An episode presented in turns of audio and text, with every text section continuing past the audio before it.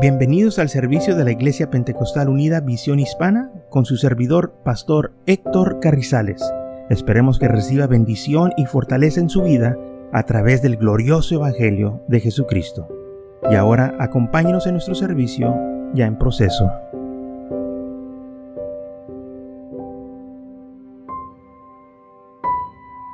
Entonces en Éxodo capítulo 12, versículo 37 dice así, partieron los hijos de Israel de Ramsés a Socot como 600 mil hombres de a pie sin contar los niños. También subió con ellos gran multitud de toda clase de gente y ovejas y muchísimo ganado. Ok, entonces el enfoque aquí es el versículo 38, que cuando el pueblo de Israel fue liberado por la poderosa mano de Dios, el Señor mandando a Moisés, sabemos la historia, cómo hubo grandes milagros, prodigios, eh, sabemos las ah, plagas que llegaron al pueblo de Israel, eh, este, digo, de Egipto, para librar al pueblo de Israel. Y este, una cosa que muy poco se menciona es de que había más gente en Egipto de que también eran esclavos. No nomás los israelitas eran esclavos, había gente de otras naciones que también estaban ahí como esclavos. Por ejemplo, otros gente de Babilonia, también egipcios que también estaban ahí de esclavos por ver quebrantado la ley, cananeos, abuseos, uh, amorreos, eh, quizás había eh, de, muchas otras naciones que no se menciona, pero sí la Biblia dice que era una gran multitud que había. Dice, de toda clase de gente, o sea que había todas las naciones que existían en aquel entonces, había mucha gente ahí también junto con el pueblo de Israel que estaban en Egipto como esclavos. Ahora bien, ¿Quién era esta gente de otras naciones? Bueno, sabemos que no eran parte del pueblo de Israel, pero lograron salir con el pueblo de Israel. Cuando vino la liberación, ellos también se unieron con el pueblo de Israel para salir. El problema es que la Biblia dice que esta gente que no era del pueblo de Israel era la que causó problemas. Si lo leemos en, en libros de números, capítulo 11 que dice así, y la gente extranjera que se mezcló con ellos tuvo un vivo deseo. Y los hijos de Israel también volvieron a llorar y a decir, ¿quién nos daría a comer carne? Nos acordamos de los pescados que comíamos en Egipto de balde y los pepeníos los melones, los porrillos, los, las cebollas y los ajos. Y ahora nuestra alma se seca, pues nada sino que este maná que ven nuestros ojos. Entonces dice la Biblia que esta gente extranjera que se mezcló con ellos, empezó a murmurar, empezó a quejarse y el pueblo de Israel también empezaron a hacer lo mismo. O sea, esta gente estaba impactando, estaba influyendo el pueblo de Israel. Acababa del Señor de azotarlos por su rebelión, por murmurar, y ahora empiezan otra vez. Y empiezan a desear la comida que había en Egipto. Empezaron a decir que había en abundancia, había de balde, había demasiado, ah, muchos pepinos, muchos melones, ah, cebollas, ajos, sandías, todo lo que ellos deseaban, ahí había. Pero muchas de las veces nosotros nomás leemos esto y pensamos que quizás ah, sandías como nosotros las conocemos, melones, pepinos como nosotros los conocemos, pero lo que tenemos que acordarnos era de que ellos eran esclavos. Y ellos no agarraban lo mejor. Ellos estaban agarrando las obras. Porque como ellos lo mencionan, parece que estaban comiendo como personas reales, que comían lo mejor. Pero no es el caso. Ellos estaban comiendo las sobras, lo, que los este, egipcios no querían o eh, lo que no servía se los daban a ellos. Ellos comían pan y agua muchas de las veces, pero eso no lo mencionan ellos aquí. Ellos nomás están mencionando lo poco que ellos comían, pero aquí lo hacen eh, como que estaban en un banquete todos los días, pero no es así. Estaban ellos en escasez, eran esclavos, eran prisioneros. A los prisioneros no se les da banquetes, a los prisioneros no se les da las mejores comidas. A los, a los prisioneros no se les da el mejor tratamiento. Ellos eran azotados, eran golpeados, eran maltratados y trabajaban todos los días de la semana. Así que vemos cómo esta gente, que dice la Biblia, era una, una, gente extranjera, que se mezcló con ellos. Se metió ahí entre ellos y empezaron a sembrar cizaña. Y estos empezaron a quejarse y a desear lo que habían dejado atrás en Egipto. Oh, si tuviéramos en Egipto, allá sí comiéramos muy bien. No, no comidas bien. ¿Por qué te estás engañando? Es que alguien les dijo estas cosas. Hombre, ¿te acuerdas lo que comíamos allá? Pues sí. Pero se les olvidó decir, pero no lo comías todos los días. de vez en cuando lo comías. Si acaso lo comías y lo que comías eran sobras era lo más podrido, lo más menospreciado. Y dice la Biblia, en el versículo 6, cuando el Señor les empezó a dar, que les daba maná del cielo, dice, nuestra alma se seca, nuestra alma está seca. Porque todo lo que estamos comiendo, o lo que vemos, que ven nuestros ojos, es esta maná. Oye, ¿Qué era maná? El salmista dice en el Salmo 78, versículo 25, que era pan de nobles, era lo mejor. En inglés dice que era comida de ángeles. Y se estaban quejando por comida que el Señor estaba dando, comida celestial que, que descendió del cielo, que llovió del cielo. Y se quejaban de esto y deseaban los desperdicios de Egipto. ¿Vio cómo, qué tan torcida estaba la mentalidad de ellos? Y todo por quejarse y murmurar no estaban viendo las bendiciones que tenían enfrente de Dios, aún viendo la bendición del maná que este, llovía del cielo, se quejaban. Lamentablemente así hay mucha gente, no importa qué tantas bendiciones reciban del Señor, todavía se quejan. No importa qué tanto el Señor les dé, todavía quieren más. No, no importa cómo van las cosas, ellos todavía miran un defecto. Y qué lástima, viendo las bendiciones que hay enfrente de ellos, no saben apreciar, no saben agradecer, no saben darle gracias a Dios. Este pueblo no le dio gracias a Dios por el maná que Dios les daba. Al contrario, se quejaban y decían, ya estamos cansados de este maná. Ya estamos fastidiados. Ya no lo queremos. Y que tantas veces hay personas que tienen ese sentir, que están cansados, están fastidiados. Hoy otra vez el culto, otra vez la misma predicación, otra vez y el canto es, hoy pues, ¿por qué te molestan las cosas del Señor?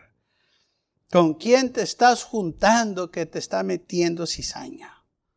¿Qué es el mal que has hallado en el Evangelio, en las cosas del Señor. Esta gente aún hasta un defecto en el maná. Dice que se quejaban por el maná. Otra vez maná, otra, pues sí. Acuérdate que no tenías que comer. Hay días que ayunabas forzosamente porque no había de comer. Y ahora que estás bajo las alas del Señor, todos los días Él te da pan fresco del cielo, maná. Y te estás quejando. ¿Estás murmurando? ¿Otra vez? Lamentablemente este espíritu todavía se mueve, todavía existe en aquellos que no se han afirmado bien en las cosas de Dios y dejan que el enemigo los use y lamentablemente desaniman a otros. Y esto fue lo que pasó aquí. Causó que el pueblo de Israel se desanimara y a peor causó que el pueblo de Israel empezara a murmurar y a quejarse contra Dios y contra Moisés. Entonces, cada vez que este pueblo murmuraba y se quejaba, afectaba al pueblo de Israel. Recordemos quién era este pueblo. Gente de otras naciones. La Biblia dice que era gran multitud de toda clase de gente. Y cuando dice toda clase de gente, imagínense, de toda clase, todo lo que puede mencionar, esa clase de gente había Lo más peor, lo más perverso, lo más vil, de toda clase de gente se mezcló con el pueblo de Israel. Y cuando algo se mezcla con otra cosa, se contamina. Y esto fue lo que pasó. Esta gente empezó a contaminar a los hijos de Israel. Y les afectó y empezaron a quejarse y murmurar. Empezaron a actuar igual que ellos empezaron a hacer lo mismo que esta multitud. Y lamentablemente, por causa de esta multitud, vino la ira de Dios sobre el pueblo de Israel.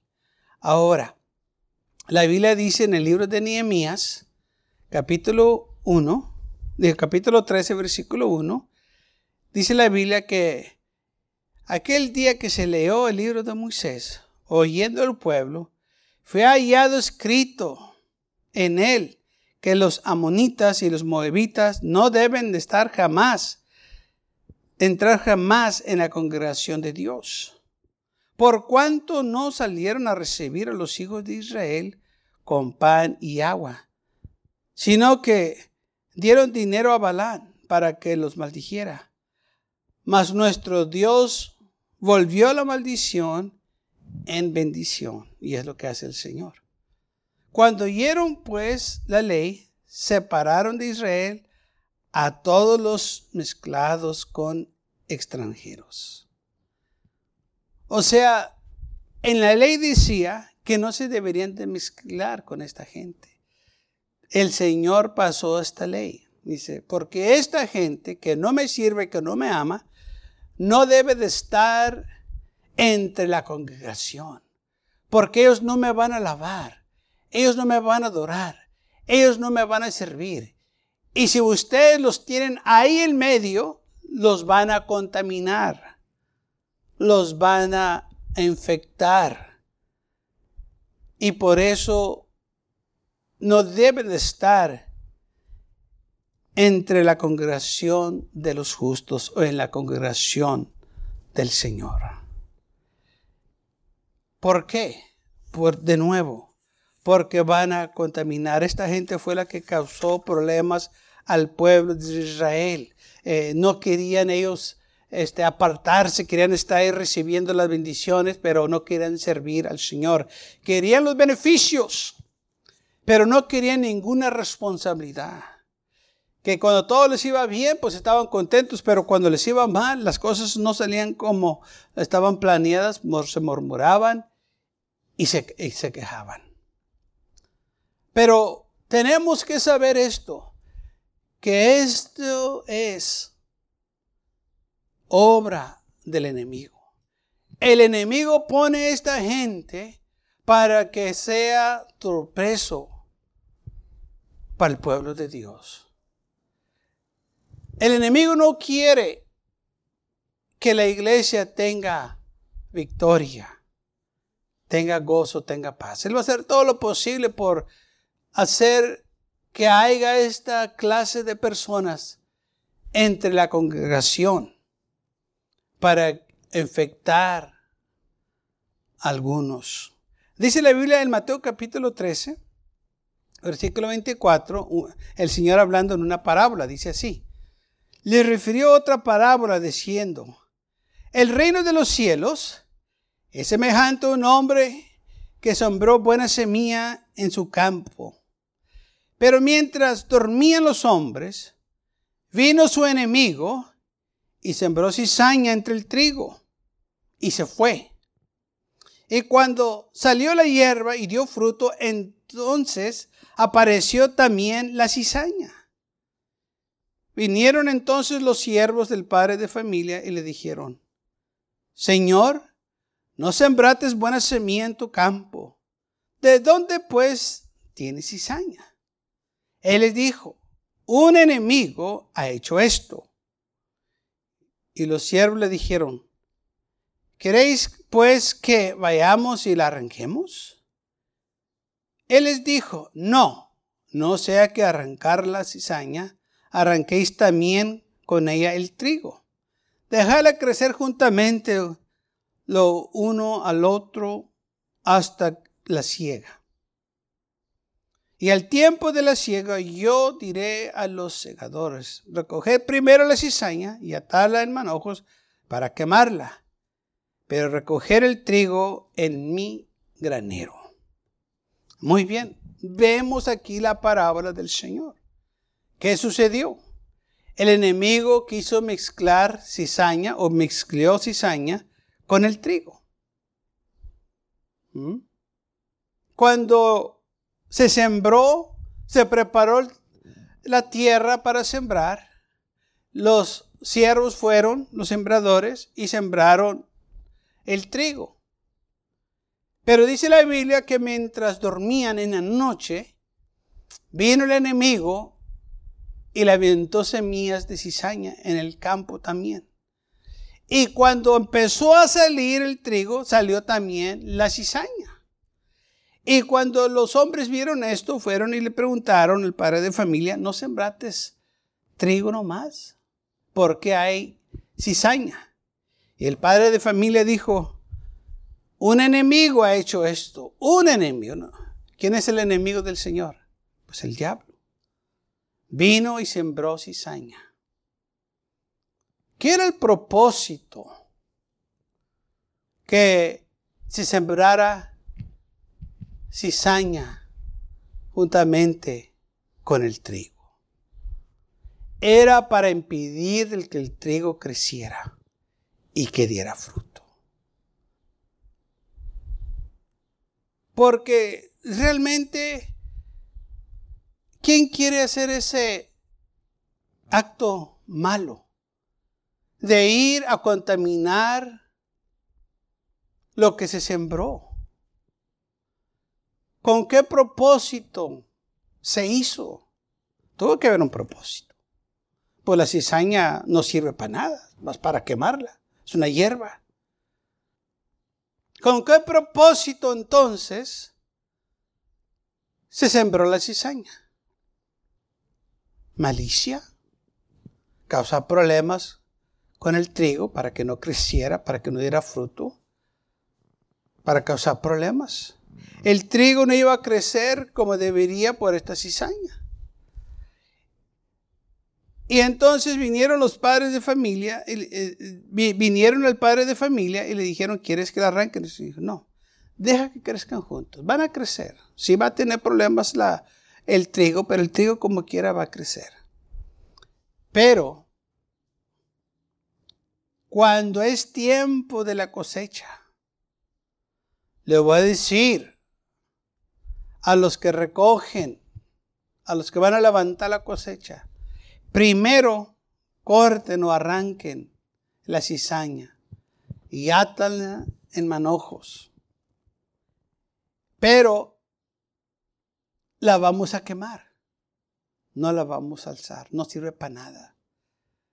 Pero al trigo lo vamos a poner en mis graneros.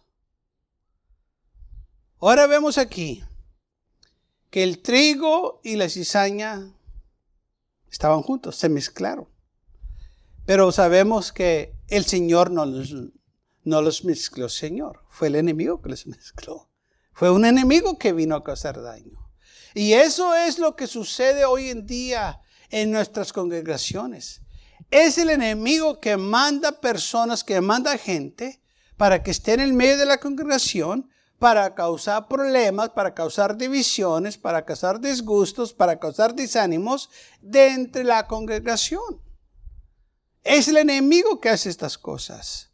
Y por eso nosotros tenemos que cuidarnos, tenemos que cuidar nuestra iglesia para que el enemigo no tome eh, este, ventaja de nosotros, no destruya las iglesias, no destruya a los hermanos, porque él viene, dice la Biblia, viene a hurtar, matar y destruir. A eso él viene. Eh, nosotros tenemos entonces que estar conscientes que esto es lo que hace el enemigo. Eh, este, manda a personas que no sirven al Señor, que no aman al Señor y las usa para causar problemas, para causar desánimos, para causar divisiones, para levantar falsos y nosotros tenemos que cuidarnos, tenemos que estar en alerta de que el enemigo anda como león urgente buscando a quien devorar. Pablo habló que había falsos hermanos, que él anduvo entre falsos hermanos. Pablo, cuando él estaba hablando de donde, eh, este, en lugares que él habían dado y que habían dado muchos peligros. Y también dijo en la segunda de Corintios capítulo 11 versículo 26, dijo, han dado muchas veces eh, en caminos, en peligros de ríos, peligros de ladrones, peligro de mi nación, peligros de los gentiles, peligros en la ciudad, peligros en el desierto, peligros en el mar, peligros entre falsos hermanos. Así que es un peligro tener falsos hermanos en nuestra congregación, porque destruyen, desaniman, se mezclan entre la congregación y están contaminando a los demás. Por eso nosotros tenemos que estar al tanto de estas cosas y cuidarnos para no dejar que tus hermanos entren, porque en, Gálatas capítulo 4 también dice la Biblia, Pablo hablando que entraron unos hermanos eh, y les dice que estos fueron introducidos escondidamente, que entraron para espiar la libertad que eh, este, eh, hay en Cristo Jesús. Pablo dijo que este, estos gente quería que Tito fuera circuncisado porque Tito era un gentil y estos falsos hermanos que andaban entraron escondidamente. Sí, se tienen que esconder porque lo que ellos... Eh, cuando una persona anda bien, no tiene por qué andar escondiéndose. No tenemos que buscar las tinieblas, no tenemos que nosotros encubrir lo que estamos haciendo. Somos hijos de la luz y todo lo que hacemos debe de salir a la luz porque eh, nosotros no andamos este, haciendo cosas indebidas. No tenemos por qué avergonzarnos. Si estamos sirviendo al Señor bien, no hay por qué avergonzarnos. Pero son aquellos que andan mal, que andan haciendo cosas indebidas, que se tienen que esconder, andar secretamente para destruir. Y eso es la obra del enemigo. En, el libro de Judas también Judas habló de estas clases de personas y dice, porque algunos hombres han entrado encubiertamente. Eh, Judas capítulo 1, versículo 4. Han entrado encubiertamente los que desde antes habían sido destinados para esta condenación, hombres impíos que convierten en libertinaje la gracia de nuestro Dios. Fíjese nomás. No que están predicando de libertad, no. Están convirtiéndose o están convirtiendo la gracia de Dios en libertinaje. O sea, están diciendo cosas contra la palabra. Y lamentablemente están engañando a muchos. Libertinaje no quiere decir que estamos libres en Cristo Jesús, quiere decir que andas en eh, este ah, desordenado, en el, haciendo cosas pecaminosas. Y nosotros no debemos andar desordenados. Debemos andar en la libertad que Cristo nos dio en santidad, andar en la luz. Pero estos hombres que han entrado encubiertamente, de nuevo, encubiertamente a las escondidas, se disfrazan como eh, gente este, recta, pero no son, son todo lo opuesto. Y andan entre la iglesia. ¿Y qué vamos a hacer nosotros? Vamos a identificarlos, vamos a reprender las obras de las tinieblas para no darles eh, este, ningún este, oportunidad que causen daño. Es lo que dijo Pablo, que no se les dio a ellos ninguna libertad o nada de espacio. Y así también nosotros no le vamos a dar ni un espacio nada para que puedan hacernos daño en la iglesia. Y lamentablemente esto no para todo el tiempo. Vamos a estar luchando contra el enemigo que viene y quiere este, sembrar cizaña, quiere sembrar estas personas para destruir la obra de Dios. Pero nosotros tenemos que estar vigentes, tenemos que estar al tanto de estas cosas que suceden. Si le sucedió al pueblo de Israel, nos va a suceder nosotros también. Y la cosa es que en el libro de Nehemías, el Señor les dijo cuando leyeron la ley, apártense de esa gente. Y nosotros es lo que tenemos que hacer también, apartarnos de esta gente. Si no lo hacemos, estamos violando lo que nos dice el Señor y el Señor no nos puede bendecir. El Señor le dijo en el libro de Nehemías que tenían que expulsar esta gente fuera de sus congregaciones, tenían que sacarlos, no podían estar ellos en medio porque estaban contaminando a los demás así también nosotros tenemos que hacerlo. No podemos permitir que permanezcan nuestros medios eh, porque van a contaminar a los demás, al menos que se arrepientan. Y, y, es algo como el virus, como anduvo aquí en el virus. Cuando una persona estaba contaminada, pues esa persona era este, expulsada a un lugar solitario que ella quedaran para que no contaminaran a los demás. Así también es un ejemplo de lo que se hace. Esta gente tiene que ser expulsada para que no contaminen a los demás y si se arrepienten entonces pueden llegar de nuevo. Así también como la gente que tenía el COVID, que ya una vez que se recuperaban, pues ya otra vez podía regresar de nuevo y este, tener contacto con los demás. Pero tiene que haber un arrepentimiento genuino, verdadero. Tiene, tiene que haber este, ah, reconciliación. Y esta gente que anda así se tienen que arrepentir y renovar sus votos con el Señor. Lamentablemente muchos piensan que están bien y nunca llegan a ese punto. Y la razón que piensan que están bien porque tienen muchos años haciendo estas cosas. Y a su mente ya piensa que están correctos y todos los demás están mal. Y qué triste porque eh, solo ellos están engañando, solo, ellos están este, destruyendo sus vidas y pues están causando problemas a los demás.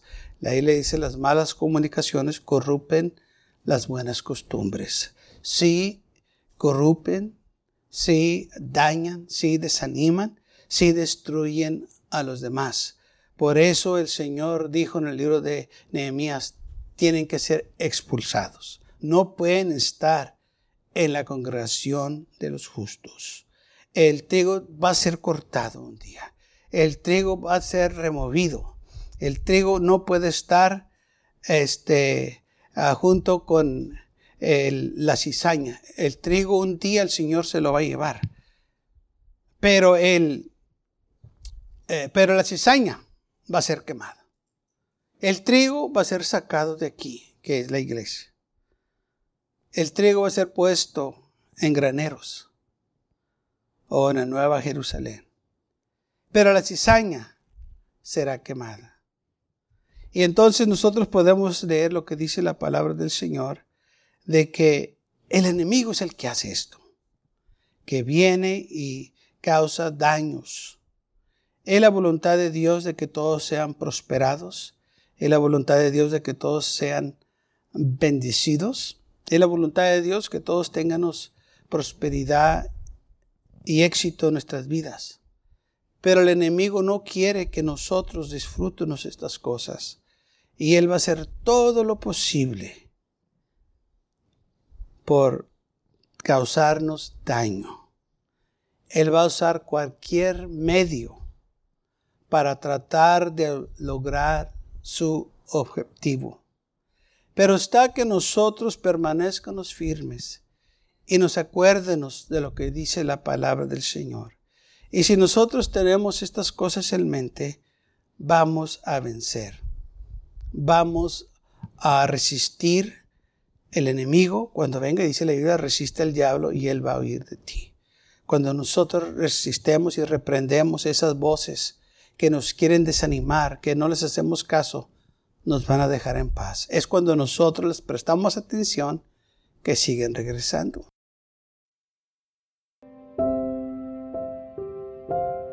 Gracias por acompañarnos y lo esperamos en el próximo servicio. Para más información, visítenos en nuestra página web macallen.church. También le invitamos que nos visite nuestra iglesia que está ubicada en el 2418 Bowman Avenue con esquina calle 25 en McAllen, Texas 78501.